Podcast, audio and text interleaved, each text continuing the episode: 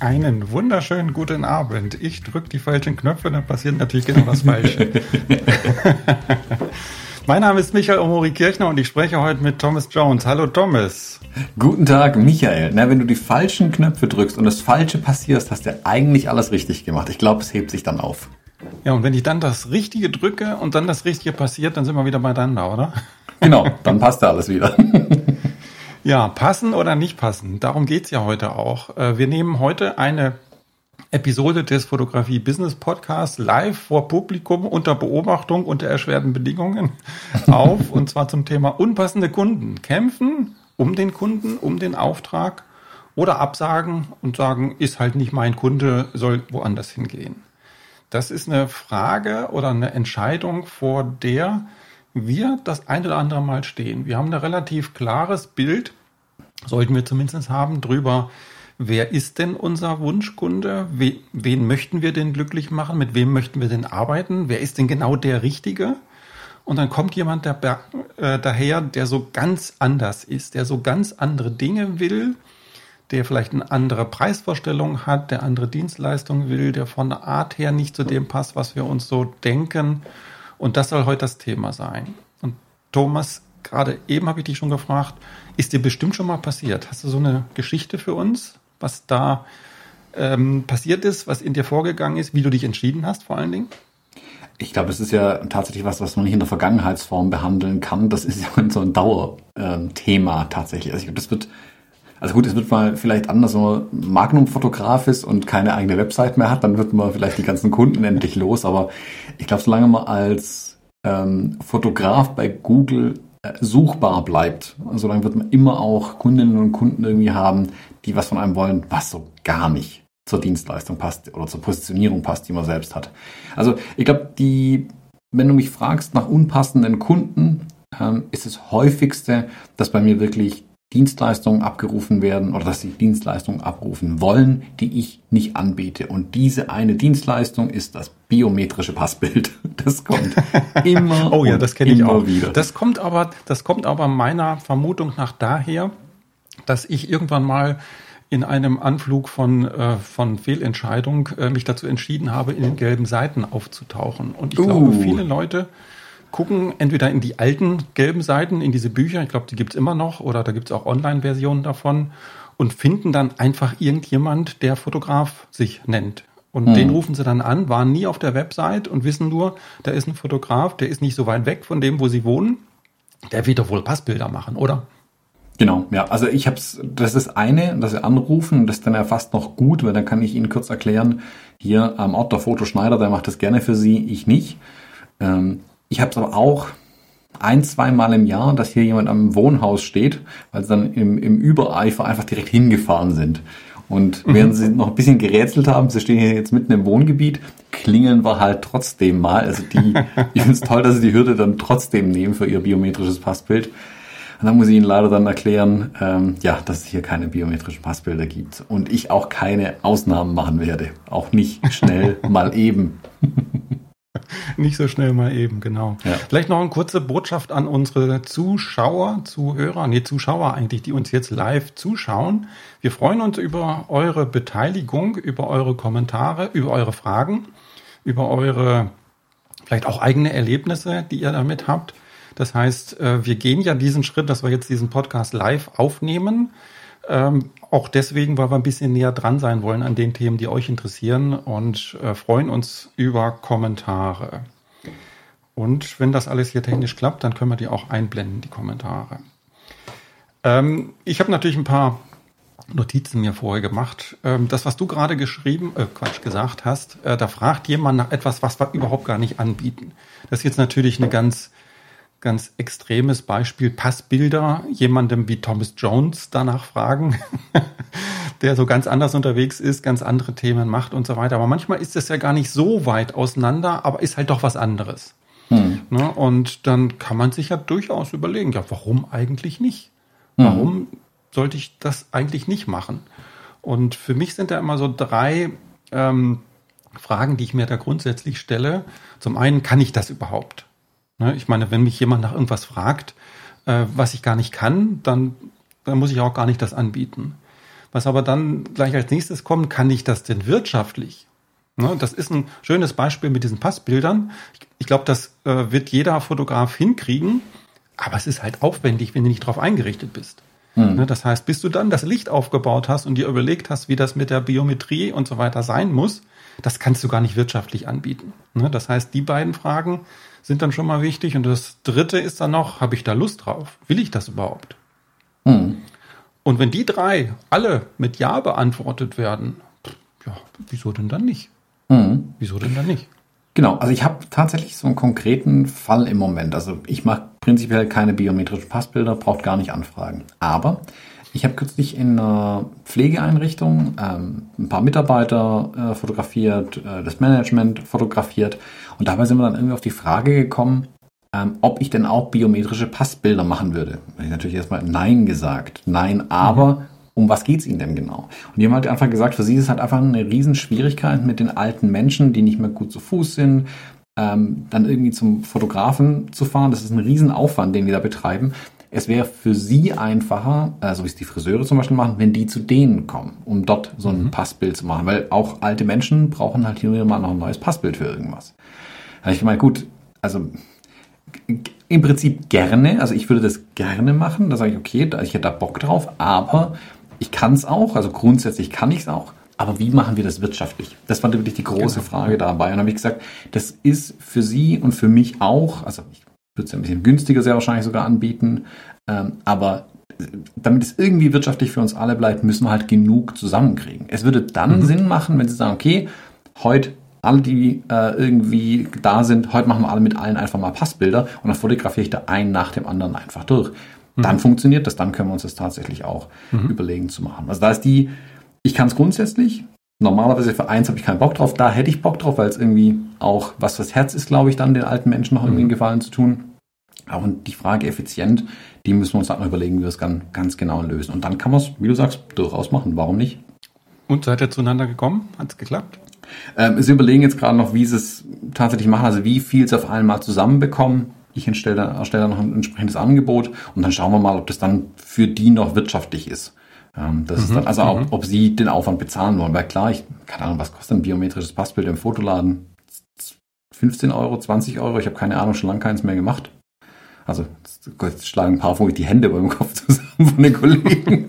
Du, ich weiß also, das auch gar nicht. Ich, ich keine Ahnung, ich würde es nochmal nachgucken und ich würde halt versuchen, irgendwie auf den gleichen Preis zu kommen, als würden sie es im Fotoladen zu machen. Sehr wahrscheinlich, mhm. wenn die dann genug haben, rechnet sich's. Wenn ich dann mit einer Null rauskomme, bin ich eigentlich glücklich. Das mhm. mache ich einmal im Jahr vielleicht, dann geht's.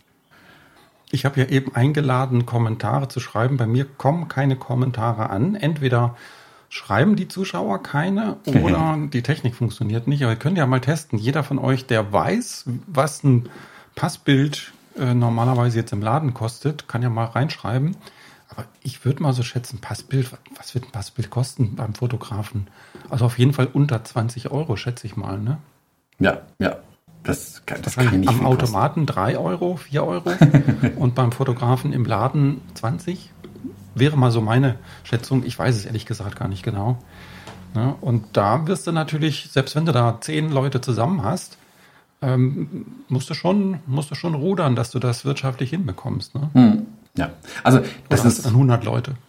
Ach, nee, ich glaube, so finden sie nicht. Lass es vielleicht 20 dann letzten Endes sein. Ähm, wie gesagt, das ist kein Auftrag, an dem ich besonders viel Geld verdiene, aber da sage ich dann auch, mhm. das ist so ein bisschen, ähm, ich habe ja meine anderen Aufträge mit denen, das ist nicht, dass ich nur einen Auftrag mit einer äh, schwarzen Null irgendwie machen müsste. Und das ist dann eher so was fürs Herz. Das mache also wie gesagt, wenn da meine Kosten gedeckt sind, dann bin ich eigentlich schon happy damit. Mhm. Das würde ich dann auch zum auch Beispiel machen. Ne? Genau, darf, ne, das heißt, das mit machen. dem wirtschaftlich, was ich eben so gesagt habe, muss man ja nicht ganz so eng sehen. Ne? Das mhm. heißt, äh, wenn die dritte Frage, habe ich Bock drauf, äh, das wieder rausreißt und sagst, ja gut, eigentlich ist es nicht wirtschaftlich, aber komm, ich mach's halt einmal, kann man ja auch in die Richtung entscheiden. Mhm. 20 Euro, 15 Euro sind wir, glaube ich, äh, ganz gut miteinander dabei. Gut. Ja. Ähm, ich möchte noch mal ein anderes Thema ins Gespräch bringen. Kunden, die nicht unseren Werten entsprechen. Das heißt, da kommt so jemand oder auch eine Firma, wo wir sagen, mm, also, oder eine Partei, wo wir sagen, mm, oder eine Zeitschrift, wo wir sagen, mm, hast du da für dich äh, Grenzen, die du nicht überschreiten möchtest? Ja, definitiv. Also Grenzen habe ich da für mich auf jeden Fall schon gezogen. Ähm, versuche mich immer einfach rein zu versetzen, würde ich in der Firma arbeiten wollen? Kann ich mit dem Produkt, was die Firma produziert, herstellt, der, die Dienstleistung, die die anbieten, ähm, würde ich das für mich beanspruchen oder würde ich selber so anbieten wollen? Würde ich bei denen Angestellter sein wollen? Irgendwie so überlege ich mir da was im Kreis. Und wenn ich das mit Nein beantworte, dann ist es auch raus. Also wenn ich da nicht dahinter stehe, dann können die mir sehr viel Geld bieten, aber sehr wahrscheinlich werde ich es dann auch nicht machen. Also ähm, bei Parteien sehe ich da ganz harte Grenzen zum Beispiel. Ähm, da suche ich mir das sehr genau aus, für wen ich da was mache. Bei Filmen, ich meine, da gibt es dann schon auch Grauzonen. Also ich habe jetzt zum Beispiel kürzlich fotografiert für ein Magazin zum Beispiel aus Österreich. Da ähm, mache ich Porträts von Gastronomen irgendwie in ganz Süddeutschland. Jetzt kann ich als Vegetarier natürlich nicht sagen, nur weil der neben der Rinderhälfte steht, fotografiere ich den nicht. Das mache ich dann halt trotzdem. Also das ist, mhm. da kann ich jetzt nicht sagen, da passt der Kunde dann letzten Endes nicht mehr zu mir. Ähm, das nehme ich dann natürlich schon mit. Also da gibt's mhm. Grauzonen, sage ich mal. Das heißt, du überlegst dann aber auch von Fall zu Fall. Das heißt, wenn dann ein Kunde kommt, dann überlegst du dir, was ist das für einer und kannst du dahinter stehen, ja oder nein. Und wenn das Nein ist, dann ist halt Nein. Genau. Also wenn da jetzt die Müller GmbH kommt, die Kriegswaffen herstellt, dann sage ich sehr wahrscheinlich Nein. Ähm, mhm. Wenn jetzt aber jemand herkommt, der ein Produkt herstellt, zu dem ich jetzt einfach nur keine Beziehung habe, das mir einfach egal ist, in Anführungszeichen, dann klar mache ich das natürlich. Also es muss mich ja nicht alles mhm. interessieren, ich muss ja alles gut finden. Ähm, aber ich glaube, moralische Bedenken spielen da für mich eigentlich die größte Rolle tatsächlich. Ja, ja, ja. Geht mir genauso, geht mir genauso. Also ich habe ich hab schon so eine, so eine Shortlist, sage ich mal, von Firmen, von Zeitschriften und natürlich auch von Parteien, für die ich nicht arbeiten würde. Die teile ich jetzt aber nicht hier, die, die Liste, aber die steht für mich schon fest. Und dann kann es natürlich auch gut sein, dass es so ähm, Anfragen gibt, wo ich vorher nicht drüber nachgedacht habe. Und dann denkt man dann halt, entsprechend äh, drüber nach. Das kann gut bei, sein. Bei Zeitschriften ist es tatsächlich sogar so, also ich habe jetzt ein, ein paar Veröffentlichungen in verschiedenen Magazinen und Zeitungen und so weiter schon zusammen. Da kann man sich jetzt sicher auch nicht mehr so ganz genau aussuchen, was da mit den eigenen Bildern passiert. Ähm, mhm. Und ich habe jetzt kürzlich in unserer Workshop-Gruppe, wo es um die Reportagefotografie geht, hat nur einen Fall. Da hat jemand in einem Corona-Testzentrum fotografiert und hat eine schöne kleine Reportage fotografiert und die Aufgabe, die wir gestellt hatten als Trainer auch war, versucht mal das in der Lokalpresse zu platzieren. Ähm, die wollten das nicht abdrucken, aber sie hatten ihn gleich gefragt, oh, könnten wir das eine Bild denn trotzdem kaufen? Wir würden das für einen anderen Artikel gerne verwenden. Dann haben wir nachgefragt, für was für einen Artikel denn? Ja, wo es um diese Betrügereien in diesen Testzentren geht. Nein, auf gar keinen Fall. Also das ist genau das Gegenteil von dem, was er mit seinen Bildern hier aussagen wollte. Also man ja. muss da manchmal sogar noch eine Ebene weiterdenken, gerade bei Zeitschriften, mhm. weil also auch was schreibe ich in meine Nutzungsrechte rein? Für welchen Artikel dürft ihr das Bild tatsächlich verwenden? Da muss man schon ein bisschen aufpassen und nicht pauschal einfach alles rausgeben äh, und alle Rechte. Mhm. Das ist ein ganz, ganz, ganz wichtiger Hinweis. Also das heißt nicht nur gucken, wer nutzt es, sondern auch wofür will er es denn ja. genau nutzen. Genau. Und wenn du da als, als, als Urheber, als Fotograf keinen keinen Einfluss mehr drauf hast, weil du die Nutzungsrechte einfach pauschal weggegeben hast und dich gar nicht danach erkundigt hast oder gar nicht äh, den Vorbehalt noch hast, was die damit machen, dann wird es natürlich schwierig. Ne? Dann kannst mhm. du vielleicht gerade noch verhindern, dass das irgendwelche unseriösen Dinge damit passieren. Aber wenn ein redaktioneller Beitrag über äh, Betrügereien im Testzentrum oder was auch immer, das ist ja jetzt äh, legitim, dass eine Zeitschrift drüber schreibt. Ne? Und dann wird es natürlich schwierig, ja. Hm, genau. Also, also ich muss auch ehrlich zugeben, ähm, wenn es dann so weit ist, kann es auch dann nochmal, wie soll ich sagen, nochmal neu überlegt äh, werden. Also ich hatte es mal erlebt, ähm, ich habe so eine Publikation, nenne ich es mal, wo, wo ich vorher immer gesagt habe, für die will ich nie arbeiten, da möchte ich nie was mit zu tun haben. Äh, ein, eine Zeitschrift oder eine Zeitung, die man nicht Zeitung nennen kann und soll. Vielleicht weiß jeder jetzt, welche ich meine. ähm, und da war dann aber ein Bild von mir drin, also von mir abgebildet. Und, und eigentlich ein Bild, was ganz vorteilhaft auch war. Ähm, und das war dann auf einmal, habe ich gesagt, ja, eigentlich wollte ich ja für die nicht, aber Mensch, das ist jetzt schon irgendwie cool. Ne, das heißt, äh, manchmal ist es dann doch so, dass man zwar von vornherein sagt, äh, nee, auf gar keinen Fall, aber wenn es dann soweit ist und es positiv auch rüberkommt, dann kann es ja sein, dass man nochmal drüber nachdenkt und sagt, ja, wieso eigentlich nicht? Das muss jetzt nicht heißen, dass man käuflich ist. Ich habe kein Geld dafür gekriegt oder so. Ne? Aber es kann durchaus sein, dass man vielleicht nicht ganz so streng seine eigenen Regeln ähm, in jedem Fall immer auslegen muss. Mhm. Können genau. Sie das vorstellen, Thomas, dass man zwar von vornherein sagt, äh, nee, kann ich mir nicht vorstellen, aber hinter dann, na, vielleicht doch.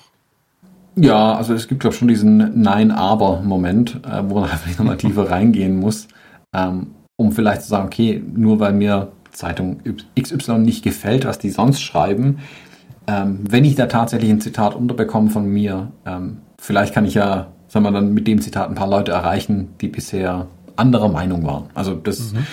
da kann sich auch überlegen, was will ich denn damit erreichen, zum Beispiel, wenn ich mhm. mit Magazinen oder mit Zeitschriften zusammenarbeite. Aber. Ich meine, da, da gibt's da gibt's so viel auch, wo man vielleicht gar nicht den Einblick hat. Also ich, wenn du mir jetzt irgendeine ähm, größere Zeitung nennst, die ich halt nicht lese, weiß ich gar nicht, wo stehen die eigentlich, habe ich da Bock drauf? Wenn es nicht zu extrem ist, sollte man sich vielleicht mhm. auch nicht allzu viele Gedanken tatsächlich machen. Ich habe da ja, ja. Ähm, zum Beispiel, wenn ich, wenn ich mit Models zusammenarbeite, in meinen Model Releases steht drin, dass äh, gewisse Verwendungen explizit ausgeschlossen sind. Also das ist ein bisschen jetzt was anderes, aber äh, ich schreibe da zum Beispiel rein, dass politische Werbung mit diesen Bildern nicht gemacht wird. Die treten mir so ziemlich alles an ihren Rechten an den Bildern ab, aber keine politische Werbung mit diesen Bildern mhm. zum Beispiel. Weil ich weiß ganz genau, das ist ein super heikles Thema und dann ist das zum Beispiel von vornherein raus. So, jetzt will ich mal wieder den Bogen drehen zu einem wieder neuen Thema. Kunden, die unsere Arbeit nicht wertschätzen, unsere Preise nicht zahlen wollen. Ja, da haben wir passiert ja gelegentlich. Ne? Das ja, heißt, wir haben, wir haben Vorstellungen über unseren Preis, über das, was wir wert sind. Und jetzt kommt jemand daher, der hat ganz andere Ideen. Der, der stellt sich vor, das darf nur ein Viertel von dem kosten, was wir im Kopf haben. Und dann, was machen wir dann? Versuchen wir ihn zu überzeugen oder sagen wir von vornherein, du, der soll doch gerne woanders hingehen, der hat ganz andere Vorstellungen. Wie ist da deine Vorgehensweise, Thomas? Das ist ein schwieriges Thema. Ich glaube vor allem in den letzten anderthalb Jahren, wo die Fotobranche ja schon auch äh, links und rechts eine geknallt bekommen hat und viele Aufträge mhm. einfach ausgeblieben sind. Und ich glaube, ich spreche vielen Kolleginnen und Kollegen aus der Seele. Manchmal sitzt man da und denkt sich, boah, das, da habe ich keinen Bock drauf, das passt nicht zu mir und ich kann es nicht mal richtig.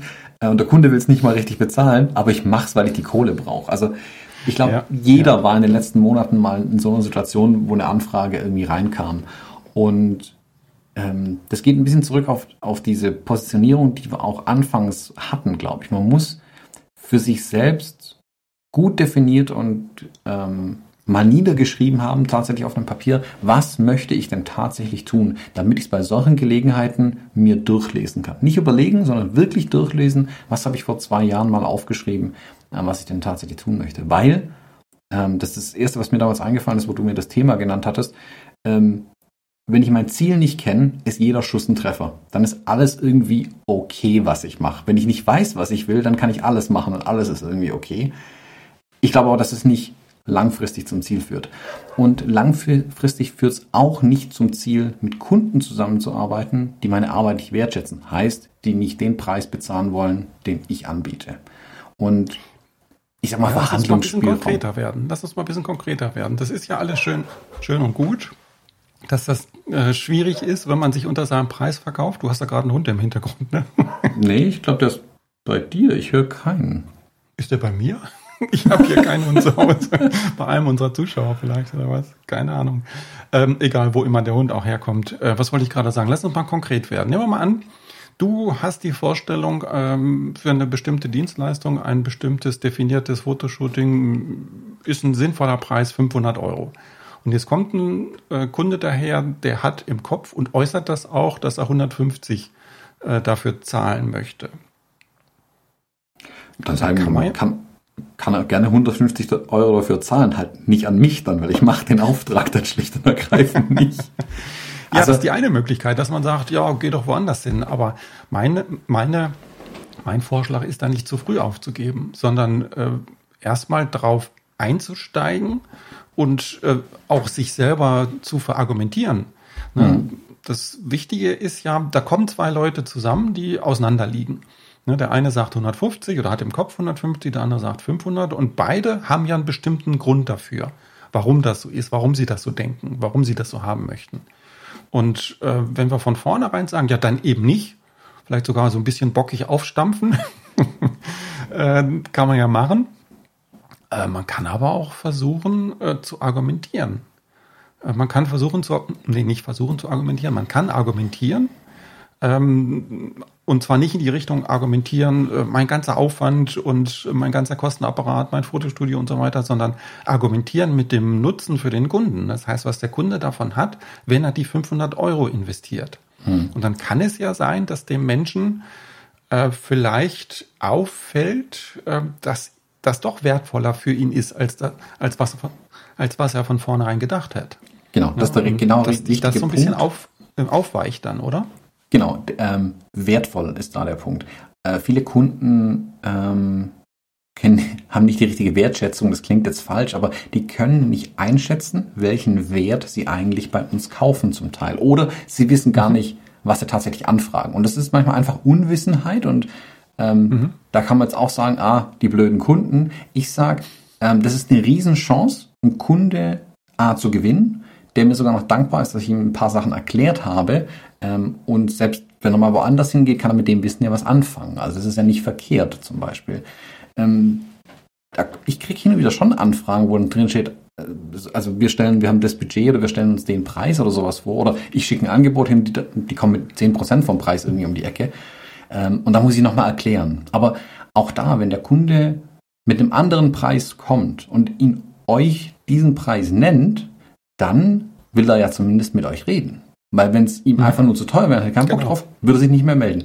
Wenn er aber nachfragt, will er mit euch reden. Vielleicht weiß er es einfach nicht richtig, vielleicht will er aber einfach verhandeln, das kann auch sein. Ich sag mal, bei größeren Firmen, sobald der Einkauf mit im Spiel ist, ähm, die haben einfach Vorgaben, dass die, keine Ahnung, fünf bis zehn Prozent bei euch noch rausholen müssen, ähm, dann müssen wir mit denen einfach ins Gespräch gehen. Mhm. Ähm, wenn es jetzt, wenn der jetzt nur zehn Prozent von dem Preis angedacht hatte, dann ist da sehr wahrscheinlich eine Wissenslücke da. Es gibt auch welche, die wollen es einfach nicht zahlen. Okay, die muss man dann vielleicht aussieben. Ähm, aber ihr habt dann eine Chance, glaube ich, ähm, tatsächlich Kunden ähm, zu erziehen, in Anführungszeichen, oder halt auch weiterzubilden ein Stück. Also denen wirklich äh, Wissen mit an die Hand zu geben, was eure Dienstleistung eigentlich wert ist. Und das ist unsere Aufgabe. Das ist unsere ja. Aufgabe, die Argumente zu liefern, aus Kundensicht die Argumente zu liefern. Also wie gesagt, nicht damit argumentieren, meine teure Kamera und mein teures Zeugs, sondern damit argumentieren, was die Leute tatsächlich damit anfangen können, welchen Wert sie bekommen haben. Das sehe ich als unsere Aufgabe an. Ne, so wie du es eben so schön gesagt hast, das wissen die nicht immer so ganz genau ne, und sind vielleicht ganz anders unterwegs. Und was dann passieren kann, ist, dass die den Weg mitgehen, das ist natürlich das Beste, dass sie sagen, oh ja, jetzt habe ich das verstanden, jetzt äh, hast du hier meine 500 Euro, das ist natürlich das Allerbeste. Es kann auch sein, dass sie so ein bisschen ins Nachdenken kommen. Es, was weiß ich, vielleicht, dass sie dann sagen, okay, 150 war vielleicht doch ein bisschen ähm, unpassend. Ähm, ich überlege mal ein bisschen äh, in eine andere Richtung, vielleicht nicht gleich 500, sondern irgendwo dazwischen.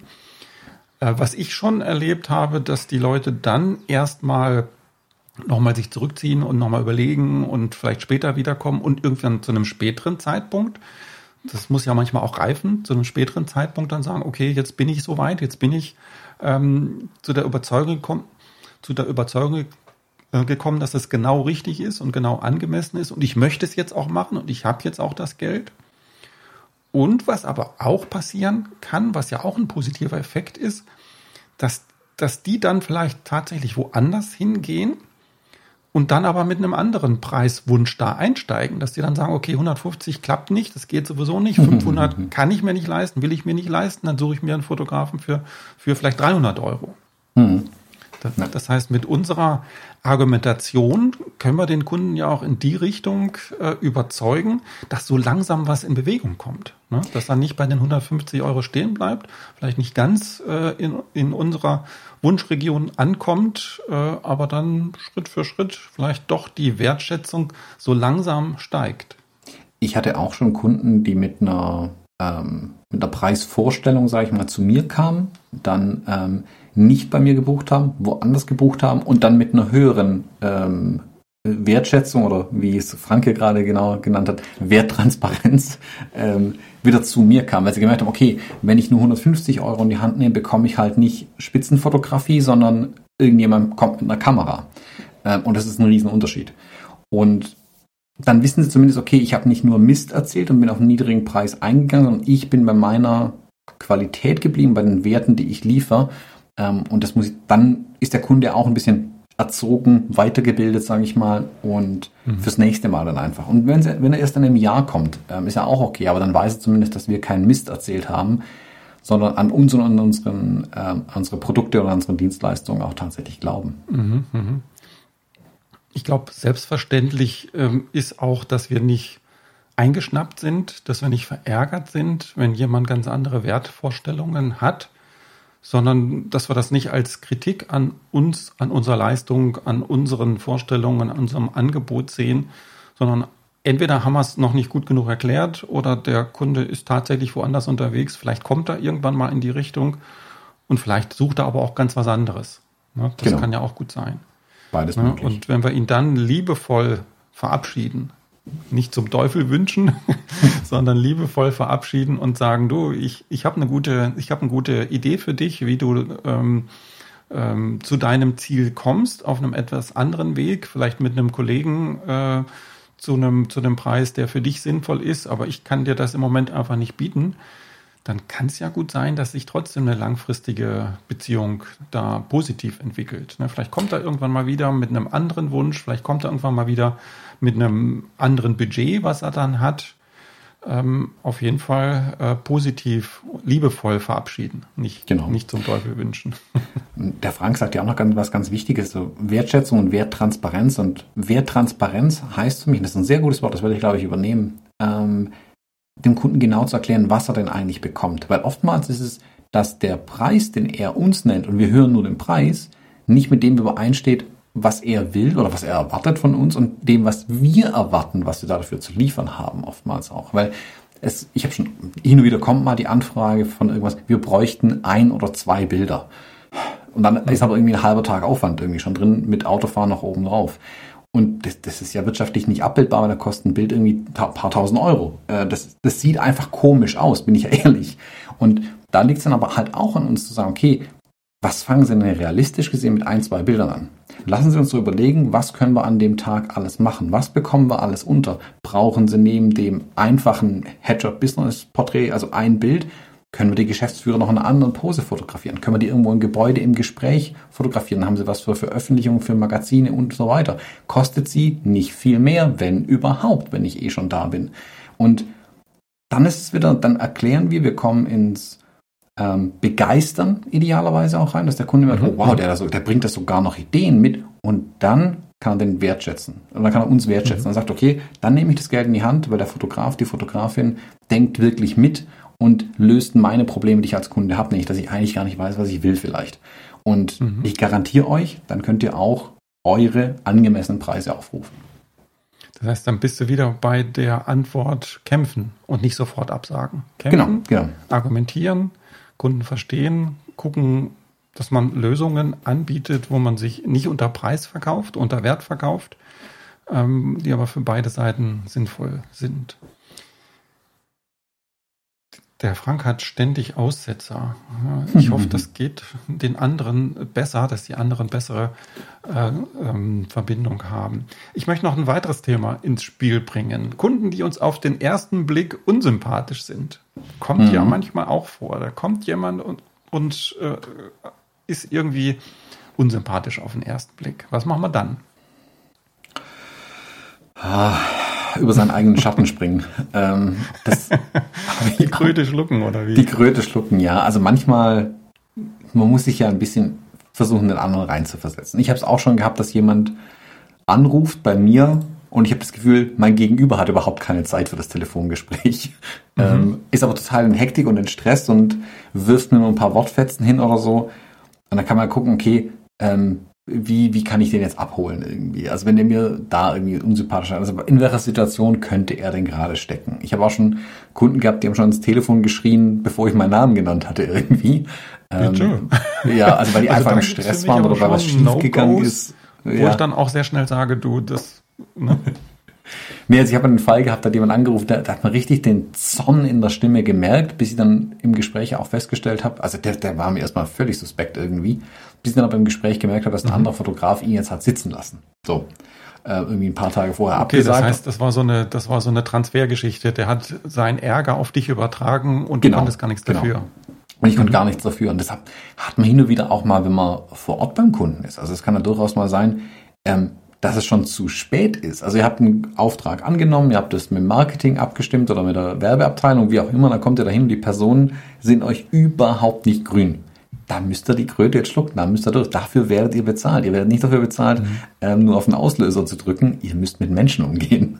Und auch manchmal eben, wenn die euch nicht riechen können und ihr die nicht. Egal, da müsst ihr dann einfach durch. Und manchmal erwischen die, die Kunden ähm, einfach in einer komischen Situation, sind schon verärgert, ähm, hatten einen schlechten Tag, ihnen ist gerade das Butterbrot mit der Butterseite nach unten auf den Boden gefallen. Gibt's viele Sachen und dann kommen die unsympathisch rüber. Deswegen Schritt zurückgehen, zusammen mit denen kurz durchatmen und schauen, okay, wo, was ist, also was ist das Problem und wo, wo stehen wir eigentlich gerade und können wir einfach nochmal fünf Minuten telefonieren, wenn wir uns alle beruhigt haben oder so. Mhm. Ja, das kann da schon helfen. Ja, da kommt ja auch dieser, dieser, dieser alte Spruch, wie man in den Wald reinruft, so schallt's raus. Das kann man ja auch nutzen. Das heißt, wenn jemand ähm, ärgerlich, unsympathisch, äh, irgendwie negativ rüberkommt und man selber reagiert dann positiv drauf, dann habe ich schon sehr häufig erlebt, dass es sich auf einmal wirklich in Luft auflöst und dass dann auf einmal eine ganz andere Beziehung da ist. Das klappt nicht immer, gebe ich zu, aber es, äh, äh, es ist auf jeden Fall ein Versuch wert, selber da erstmal positiv drauf zu reagieren, einen Schritt zurückgehen, so wie du gerade gesagt hast, und selber positiv drauf reagieren. Und ich habe es gerade erst heute erlebt, so eine, so eine Situation, wo es wo es wirklich im ersten Moment, äh, ich sag mal, kritisch war, wo so eine Ärgersituation gewesen ist und hinterher sind wir sehr freundschaftlich äh, auseinandergegangen. Und ähm, das äh, funktioniert auf jeden Fall. Und ich meine, wir als ähm, kreative Fotografen, was auch immer wir machen, Coaches, ähm, wir sind ja in so einem emotionalen Business auch. Ne? Das heißt, das Ganze, was da passiert, ja. das ist, ist emotional, hat mit Menschen sehr häufig zu tun. Ne? Und es menschelt halt, wenn man mit Menschen zu tun hat. Ne? Und ähm, da habe ich wirklich an vielen Situationen schon erlebt, äh, dass man dann die Kurve noch kriegen kann, dem Gegenüber erstmal ähm, nichts Böses unterstellen, sondern vielleicht hat er wirklich einen schlechten Tag gehabt, das Butterbrot falsch runtergefallen, was auch immer. Ne? Und wenn es dann aber so bleibt, wenn das wirklich, ich sag mal, ein Armleuchter ist und man strampelt sich ab und man merkt dann, du, das ist nicht gut, wir passen nicht zusammen. Mein Bauch sagt mir einfach, wir sollten nicht zusammenarbeiten. Dann auch gerne auf den Bauch hören und sagen, äh, nee, passt nicht. Mhm. Also ir ir irgendwann muss man oder darf man dann auch wirklich die Konsequenz ziehen, hoffentlich noch rechtzeitig, wenn der Auftrag noch nicht unterschrieben ist und noch nicht, und noch nicht erteilt ist und man nicht vor Ort in der Pflicht steht, dann ist natürlich tatsächlich zu spät. Aber dann gerne auf den Bauch hören. Dann gerne auf den Bauch hören und dann auch gerne sagen, du ähm, passt einfach nicht. Hm. Genau, also auch da muss man einfach so, so seine mentale Liste ein bisschen abarbeiten, glaube ich. Und wenn man jetzt mit jemandem gar nicht kann, dann und man den ganzen Tag im dümmsten Fall dann mit denen zusammenarbeiten muss, äh, dann kann man sich da vielleicht rausziehen. Also man muss nicht auf Teufel komm raus jeden Auftrag machen. Und weil selbst wenn man den Tag irgendwie rumbekommt und am Ende bezahlt wird hoffentlich dafür, ähm, das raubt einem ja selbst manchmal auch Energie. Also nach solchen Tagen, wo ich mich den ganzen Tag nur ärgern muss, da bin ich am nächsten Tag noch richtig platt dann. Ähm, das muss man schon auch wollen. Das ist ein guter Spruch hat hier. so einen schönen Spruch, den Goretzka machen, auf Hass mit Liebe antworten. Bin mhm. ich jetzt nicht so im Thema drin. Was hat denn der Goretzka gemacht? Hat er auf Hass mit Liebe geantwortet? Ich weiß es gar nicht. Aber es ist auf jeden Fall ein sehr schöner, äh, sehr schöner Wahlspruch, auf Hass mit Liebe antworten. Und wenn das der Goretzka so macht oder gemacht hat, dann ist das ja wunderbar. Hm. Ich habe mir auch noch einen Spruch äh, gemerkt, den ich vor ganz langer Zeit mal gehört habe. Äh, und zwar habe ich ihn gehört von dem Matthew Mockridge. Ich glaube, er hat ihn selber gar nicht äh, ähm, erfunden, sondern woanders her. Ist aber auch egal, wo er, wo er ihn her hat. Und den habe ich schon öfter mal im, im Hinterkopf. Und zwar lautet der, if it's not, if it, if it is not hell yes, it's a no. Mhm. Das heißt, entweder sagen wir so richtig, ey, das will ich gerne machen, da habe ich so richtig Bock drauf, oder eben nicht. Mhm. Ja, und das kann man natürlich nicht immer so ganz konsequent äh, durchziehen. Ne? Aber manchmal hat man ja so ein Bauchkrummeln, so ein schlechtes Gefühl im Vorfeld, irgendwas, was einen stört. Und äh, dann darf man gerne mal den Mut haben und sagen, nee, dann, es ist kein auf jeden Fall Ja. Es ist, es ist so ein, ja, schauen wir mal, vielleicht klappt es trotzdem. Und wenn das so ist und im Vorfeld wir uns noch befinden, dann dürfen wir gerne sagen, okay, dann eben nicht. Hm. Ja, und äh, das ist so einer der Sprüche von ihm, den ich mir gemerkt habe und der viel Weisheit mit sich äh, bringt. Also das ist häufig sinnvoll, so zu denken und zu handeln. Hm. Ja, absolut. Aber, aber Absagen von sich selber raus muss man sich auch leisten können. Das heißt, äh, Kunden nicht anzunehmen, Kunden im Vorfeld schon äh, zu sagen, nee, das passt irgendwie nicht, kann ich kein Angebot machen. Ähm, kann man natürlich dann souverän machen, wenn man genügend Anfragen hat. Wenn man nicht mhm. genügend Anfragen hat, dann wird es natürlich umso schwieriger. Ne? Wenn du um jeden einzelnen Auftrag kämpfen musst, weil einfach das Geld irgendwo herkommen muss, dann hast du umso weniger, dann hast du umso weniger Spielraum, dann auch wirklich mal ganz souverän zu sagen, nö, äh, passt irgendwie nicht. Ne? Und deswegen immer wieder die, die Einladung äh, an eigentlich uns alle, an uns alle, an die Zuschauer, an die Zuhörer und auch an uns beide, ist, ist unsere Aufgabe immer dafür zu sorgen, dass die Anfrage-Pipeline voll genug ist damit wir uns sowas genau leisten können und zwar in unserem eigenen Interesse und im Interesse der Kunden ja auch. Die Kunden haben ja auch verdient, jemanden zu bekommen, der so richtig Bock auf die Zusammenarbeit hat. Und wenn da mhm. jemand kommt und sagt, eigentlich habe ich keinen Bock, aber ich muss es machen, weil das Geld äh, mir fehlt, ist ja auch für den Kunden nicht das Richtige. Ne? Genau. Und das ist so ein Kreislaufding auch. Also wenn man ständig Aufträge macht, bei denen man nicht genug verdient, sich nur ärgert, mehr arbeiten muss, ähm, völlig ausgelaugt ist danach, weil man für Armleuchter, wie du sagst, äh, arbeiten musste, habe ich zwar die Pipeline mit Aufträgen voll, aber nur mit den falschen. Wenn ich aber anfange, hin und wieder mal einen von diesen Aufträgen auch abzulehnen und zu sagen, okay, ich mache den Auftrag nicht, aber ich investiere die zwei Stunden in mich und meine Firma und schaue, dass ich in Zukunft bessere Anfragen reinbekomme, habe ich auch gewonnen, weil dann schaffe ich es tatsächlich erst, die richtigen Anfragen auch zu mir herbekommen. Wenn ich mich nur zermürbe irgendwie mit Aufträgen, an denen ich nichts verdiene, wo die Kunden auch nicht zu mir passen und das überhaupt nicht zielführend ist für mein Produkt, für meine Dienstleistung, dann komme ich da auch niemals hin. Deswegen muss man manchmal auch Nein sagen, um, obwohl man keine Aufträge hat, um die Aufträge zu generieren. Mhm. So, der Frank hat das auch aufgelöst, was der Michael gemeint hat mit, mit dem, den Goretzka machen. Jetzt kann ich mich auch an das Bild erinnern, genau. Er, er ist dann da vor den Fanblock der Ungarn gerannt und hat das Herzchen gezeigt. Aber ich habe es nicht so richtig verstanden, äh, was das Herzchen genau sagen sollte. Offensichtlich waren die ungarischen Fans wohl nicht ganz fair. Äh, und er hat einfach gesagt, ich mag euch trotzdem. Irgendwie genau. so in die Richtung, ne? Finde ich cool, finde ich super. Und das ist genau das, was wir uns selber immer wieder aufs Butterbrot schmieren dürfen. Äh, mit Positivität in die Welt hinaus, mit Liebe in die Welt hinaus, dann kommt auch ein Teil zumindest zurück und am besten ein großer Teil. So, ich glaube, wir sind schon wieder lange über die Zeit. Wir haben uns vorgenommen 30 Minuten, sind wir auf 40 Minuten. Wenn ich bei dir zu Gast bin, dann darf ich ja zwei Stunden quatschen oder du ja, quatschst zwei gibt's, Stunden. Da gibt's keine Limits. Du musst dir überlegen, ob das die richtigen Livestreams für dich sind. genau, genau.